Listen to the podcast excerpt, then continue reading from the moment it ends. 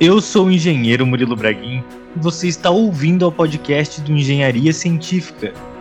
Fala pessoal, meu nome é Gabriel Mercer e eu sou um engenheiro aí em fase de formação, quase no acabamento aí. Esse podcast é um podcast especial para os participantes do Hackathon que vai ter na cidade de Açaí. É o Hackathon Smart City Açaí que vai acontecer no fim de semana do dia 13 de setembro de 2019.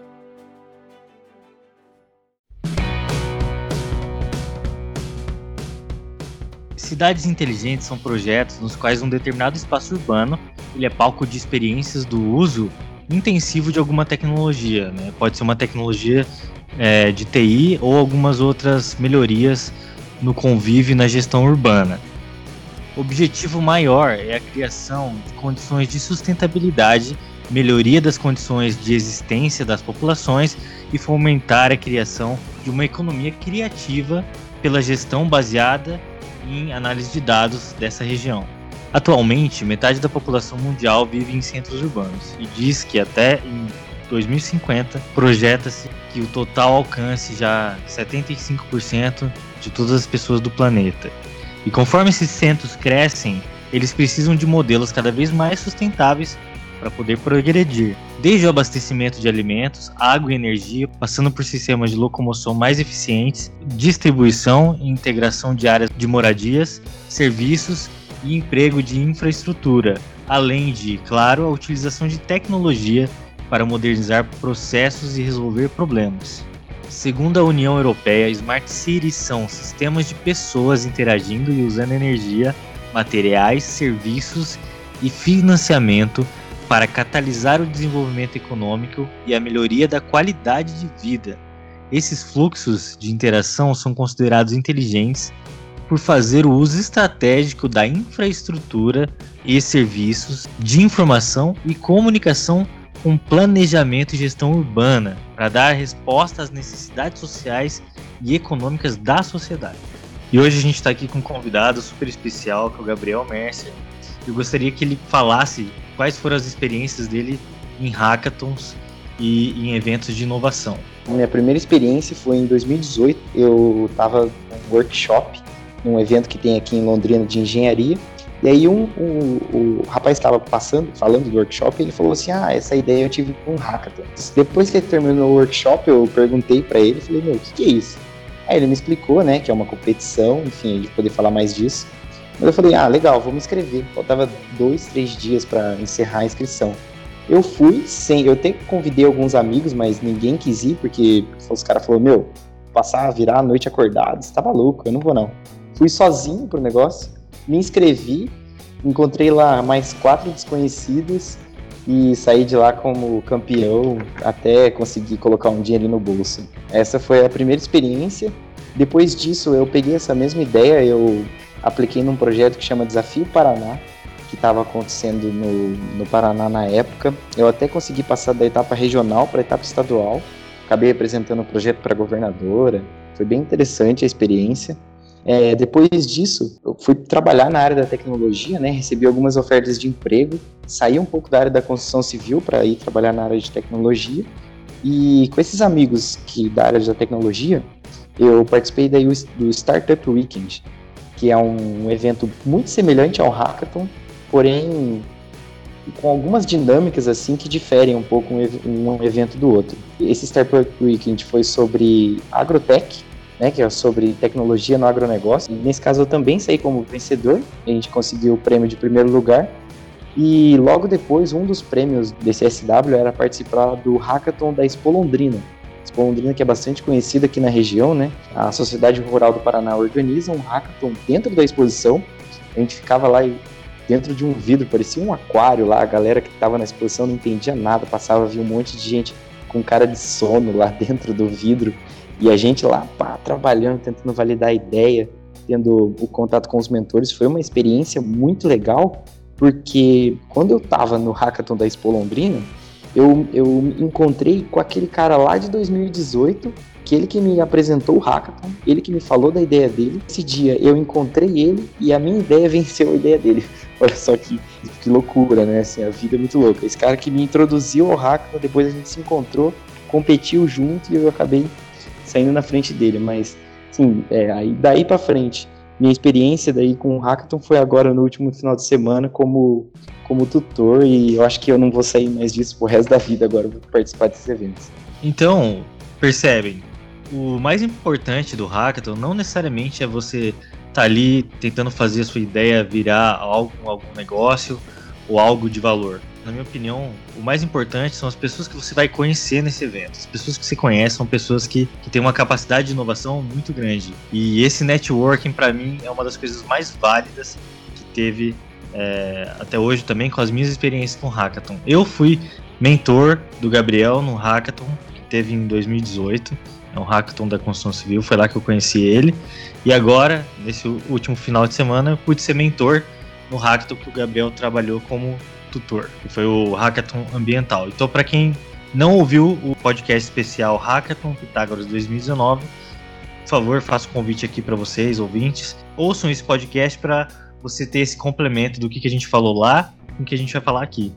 Oh, a gente colocou alguns nomes aqui, falou alguns nomes de quem trabalha, né, no Hackathon, de quem participa. Então é o seguinte, para os ouvintes entenderem. Olha, o, a pessoa que vai participar do hackathon, concorrendo na ideia, o desenvolvimento da ideia, é chamada de maratonista. Você também tem a figura de um tutor, que é a figura da pessoa que vai organizar o evento. E, por último, os mentores, que são os profissionais que atuam na área do tema do hackathon, que vão estar lá para ajudar os maratonistas. Ô, Gabriel, o que, que foi de mais valor para você em ter participado desse evento? Bom, Murilo, na época que eu me inscrevi, né, pela primeira vez, eu estava passando por uma situação bem complicada, assim, em relação a emprego mesmo, como carreira, né? Eu estava bem perdido, não sabia o que fazer direito da vida. Na época eu estava até trabalhando como Uber da primeira vez e eu já ia devolver o carro, que era um carro alugado, enfim, mandando currículo para tudo quanto é lugar, tinha perdido o foco da profissão, estava precisando achar um rumo. Quando eu participei do Hackathon pela primeira vez, é, que foi quando eu conheci você, Bom, esse hackathon já me gerou fruto de muito networking e já logo de cara o, primeiro emprego na área da tecnologia, que é onde eu tô até hoje. É, e eu lembro do segundo que eu, a sensação que eu tive assim foi uma coisa muito inédita. Quando eu, logo que eu desci do palco para que eu terminei o pitch, é, a gerente de recursos humanos da cooperativa integrada virou para mim e falou assim: "Eu preciso que você venha trabalhar na minha empresa". E foi uma sensação assim muito inédita e para mim aquilo resumiu todo esse todo esse trabalho, todo esse esforço, toda essa decisão que eu tomei de entrar nesse caminho, de passar todas essas horas trabalhando, de não dormir. Para mim aquilo ali resultou não pro meu ego, mas para uma coisa assim, meu, você tomou a decisão certa. Hoje em dia, algumas pessoas já procuram você para trabalhar, em vez de você ir atrás de algumas pessoas. Então, assim, foi um momento ali que eu me encontrei, sabe? Eu falei, bom, já sei o que eu quero fazer da minha vida, realmente eu tô realizado. Então, para mim, o hackathon foi uma coisa que mudou o rumo, assim, completamente, cara. É, por isso que sempre que eu posso, eu incentivo, eu convido. É uma coisa assim que, poxa, eu é, não sei se você lembra quando a gente se encontrou lá, você me falou assim, poxa, trabalho com pesquisa e desenvolvimento. Aí eu falei, pô, legal, quero trabalhar com pesquisa e desenvolvimento também, vou ser um engenheiro dessa área. Hoje em dia eu já tenho outra cabeça, já, enfim, é, coisa, as coisas mudam muito rápido, porque você conhece muitas pessoas, você descobre um universo completamente novo, você sai da casinha, assim, entende? Uma coisa assim, inacreditável. Para mim foi, foi aquele famoso ponto de inflexão, né? É aquele ponto no gráfico que ele muda a tendência completamente. Foi isso, na minha vida o Hackathon foi um ponto de inflexão. É isso, cara. Olha que relato fantástico. Porque eu sempre falo, para as pessoas: olha, participem do hackathon, lá vocês vão conhecer gente, lá vocês vão estar no meio de, de profissionais. E daí você vem e fala isso, isso é um relato muito bacana e só serve para incentivar mais ainda. Olha, é isso, o hackathon serve para você estar lá e você passar a ser conhecido. Muitos alunos, porque a maioria dos candidatos, dos maratonistas, são alunos. Hoje em dia, esses alunos simplesmente não existem no mercado de trabalho ainda.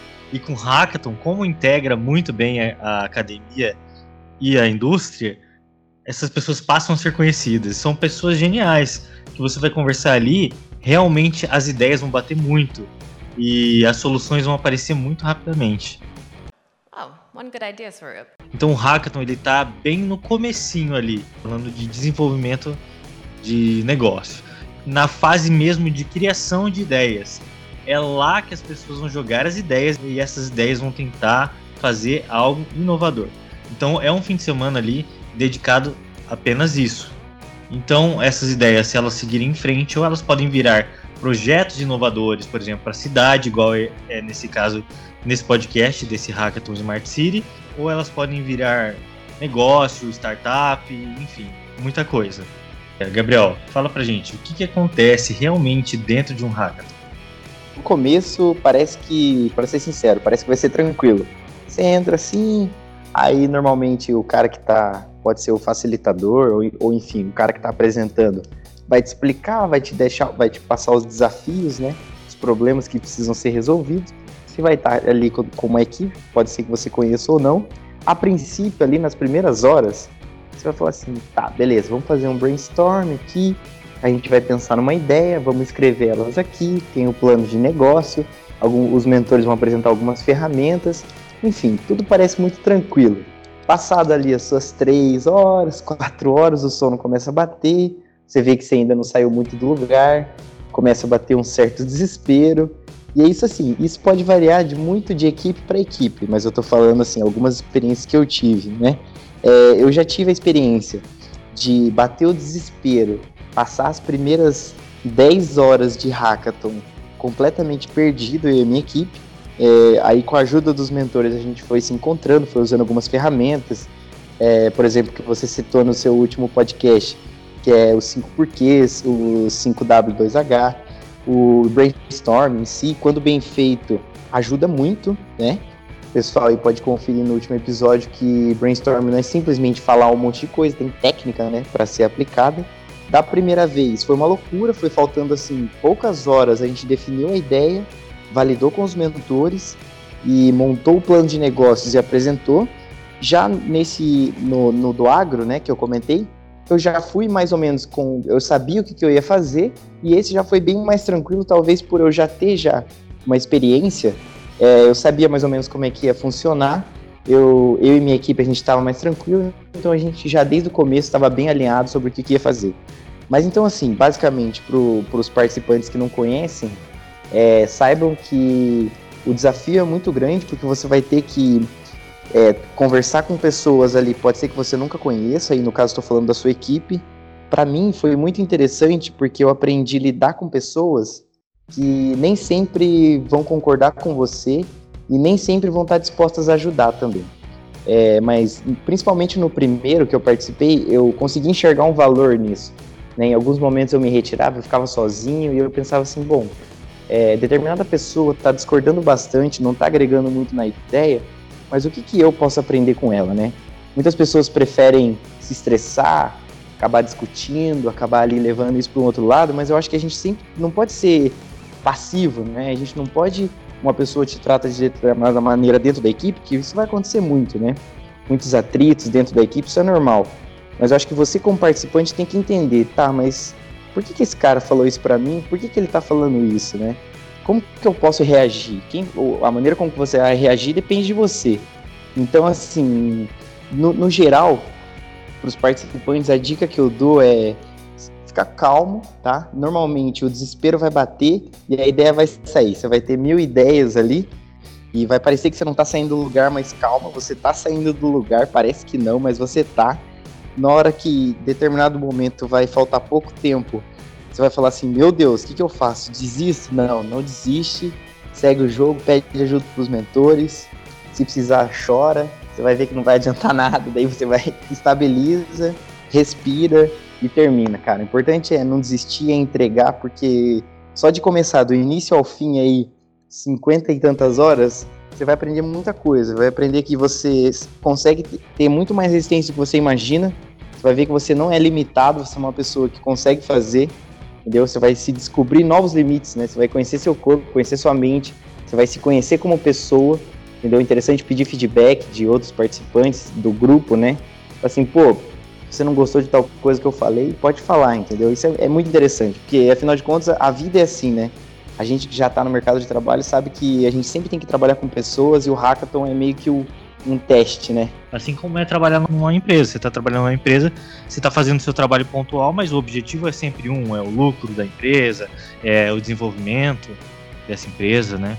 Mas a cabeça realmente da galera que, que trabalha e vai trabalhar ali por 50 horas, né? Ou até menos, né? Tem hackathons que são de 24 horas, como foi esse último hackathon que teve na Pitágoras. O estresse é muito grande. e serve muito de aprendizado você tá ali naquele momento, naquele estresse, tendo um prazo para acabar. O que acontece? No final de toda essa etapa, existe a apresentação para uma banca. E é, essa apresentação ela é chamada de pitch. Eu sei que o termo elevator pitch é porque é como se você.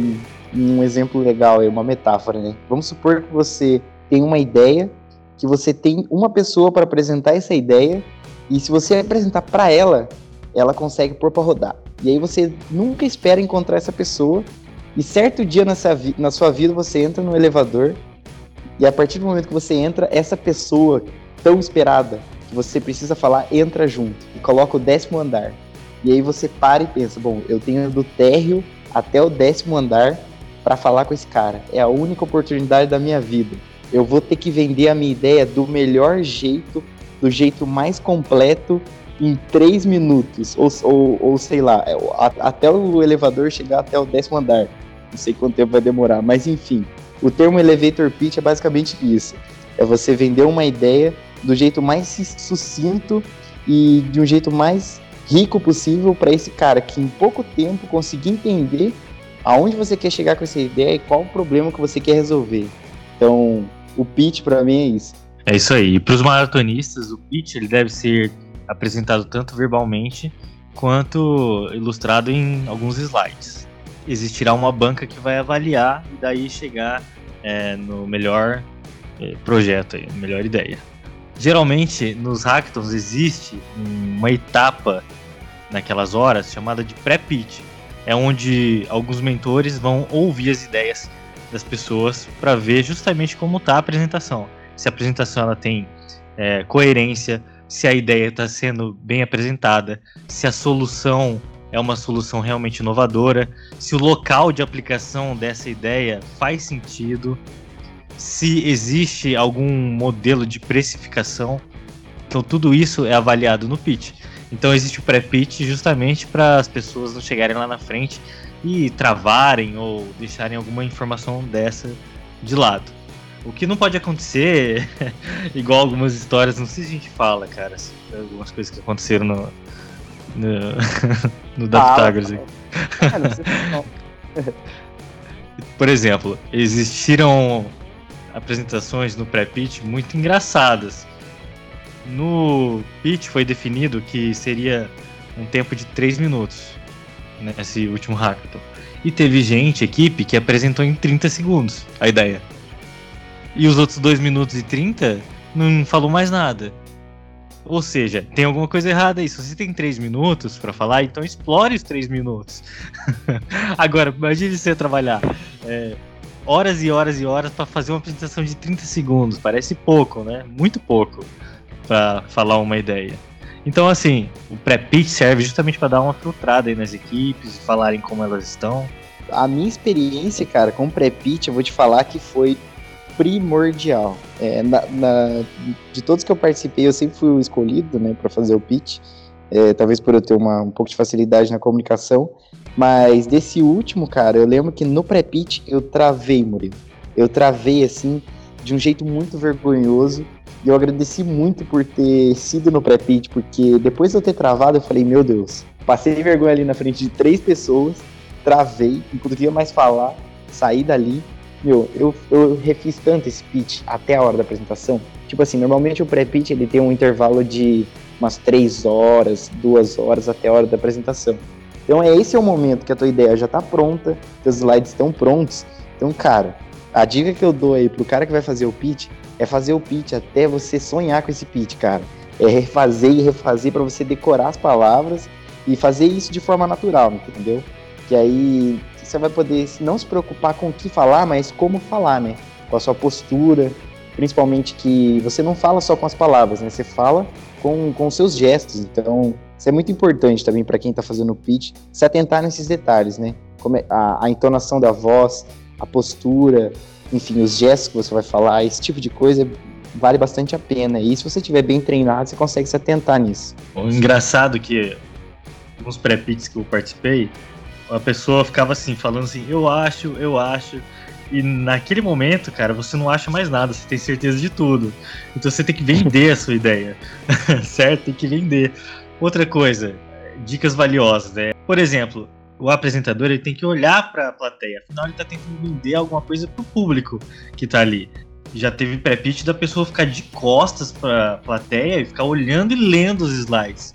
Então, assim, outra dica é, é o slide ser o mais limpo possível, com mais imagens possíveis, com textos muito reduzidos. A ideia pode ser até muito boa, mas se o pitch não for bom, o projeto não vai ser aprovado, não vai ficar em primeiro lugar. Entendeu? Então tem que casar muito quem vai apresentar com a ideia. E outra coisa que as pessoas que eu vejo, que as pessoas cometem muita. Não vou falar que é uma falha, mas que para mim, aí é uma opinião minha, é desnecessária, é colocar a equipe em primeiro lugar. Na verdade, a ideia é a primeira coisa. A equipe que está por trás pode ser até muito boa, mas ela não é a principal. Então você não vai vender sua ideia falando que você vai ser é, engenheiro ou que você já é engenheiro. Não, você vai vender essa ideia por ela mesma. Ah, não, sem dúvida. Ainda mais porque se faltar tempo, né? Se você não falou o nome das pessoas da equipe, até que tá tudo bem, né? Digamos assim. Né? Mas se você deixou alguma parte importante da sua ideia para trás, aí é complicado. Eu também concordo com você. É muito importante a interdisciplinariedade dos participantes da equipe, porém eu acredito que tem que sim entrar por último. Inclusive esse é o formato padrão, né? Normalmente sempre as equipes vêm por último aí. Uma dica de ouro aí, realmente, coloque sua equipe por último. Não que isso não seja importante, mas se não der tempo, pelo menos a ideia tá lá. Oh, one good idea, Essa dinâmica entre mentores, avaliadores e maratonistas tem que ser um negócio assim muito que deixa a emoção de lado, sabe? Tem que ser um negócio muito objetivo. Tem que deixar o ego de lado. Existiram pessoas que eu já mentorei que simplesmente não aceitaram a mentoria, nem a minha nem de outros. E daí essa pessoa no final acabou ficando para trás, né? Então assim, é bem essa dinâmica mesmo, tem que ser objetivo, rápido, resolver o problema na hora ali, sem botar o ego na frente. Os hackathons, as ideias, elas entram em muitas áreas.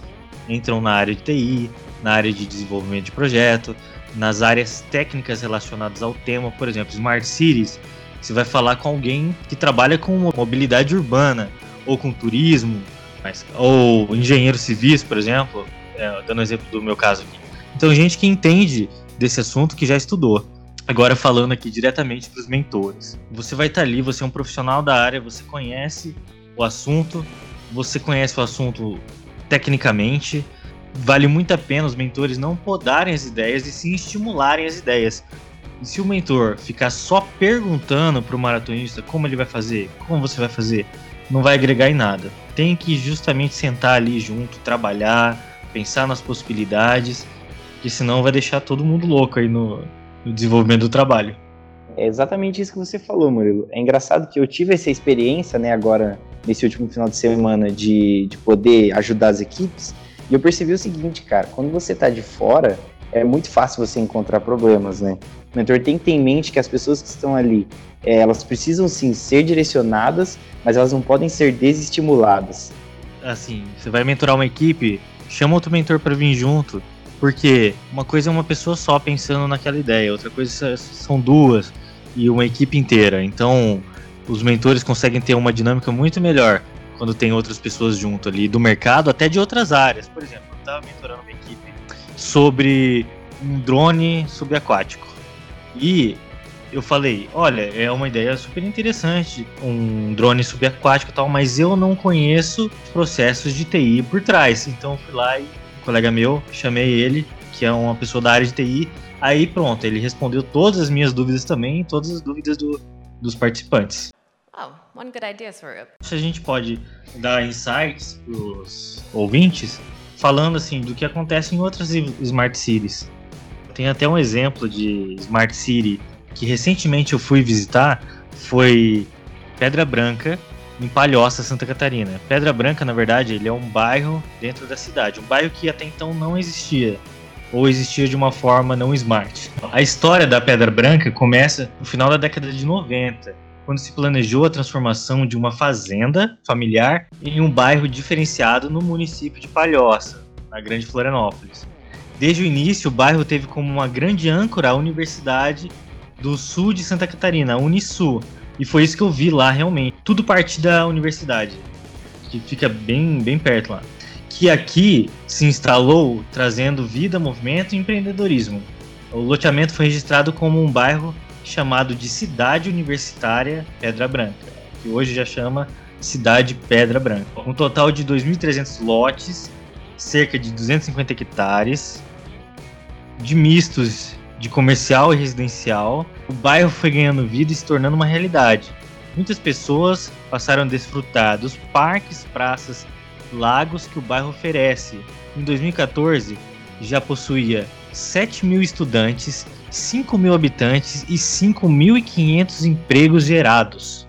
Olha isso, cara.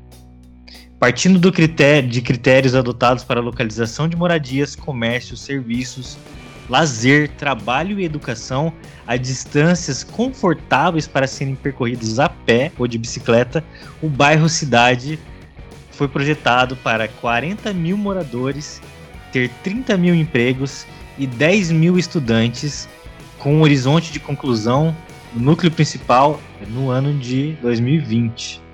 Cara, muito legal mesmo. Pra gente que é engenheiro, né, cara, pensar que tudo foi pensado, planejado, antecipado, é, eu fico muito empolgado nisso, cara. Tipo, fiquei com vontade de conhecer agora também. Eles criaram lá um, um calçadão central nesse calçadão ainda passa carro ali no meio, mas ele é todo planejado para ter uma área de vivência residencial e uma área comercial junto integrada. Tanto que eles falaram o seguinte: a ideia é que as pessoas realmente não precisem utilizar o carro para chegar no trabalho. Tanto que tinha alguma, algumas coisas assim, tipo, ah, compre o seu apartamento e do lado você já tem uma porta que você abriria para o seu escritório ou simplesmente desceria no térreo da onde você mora e ali já seria o seu escritório e ali já teria empresas trabalhando.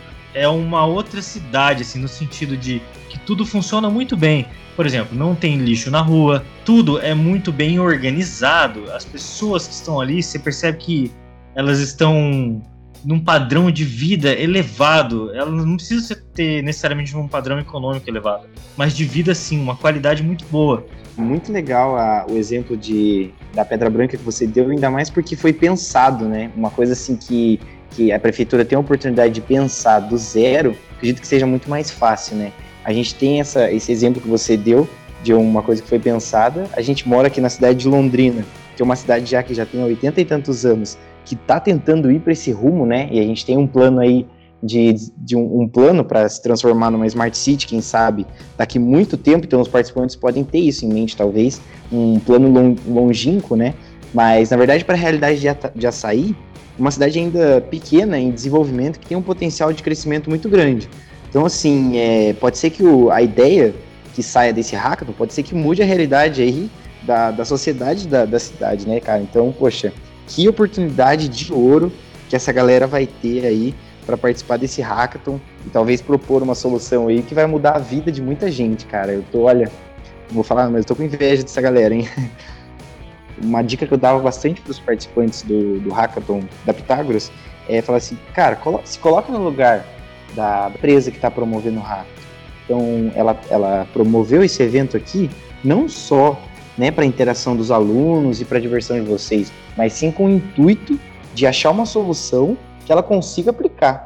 Então é muito importante para o cara que está participando se colocar no lugar da, da instituição ou da empresa que está promovendo o evento para ele ganhar, né? Porque se, é lógico, todo mundo, a, a, gente falou muito aqui da riqueza e de tudo que você ganha na participação, mas se você realmente está interessado em vencer esse projeto, é, talvez não fique pensando em coisas muito utópicas é, às vezes soluções simples e práticas e fáceis de ser aplicadas, principalmente para uma prefeitura, né? É, uma instituição pública e um órgão municipal que é bastante engessado em burocracias, é, consiga aplicar, né? Talvez entender até onde a autonomia da prefeitura pode ir.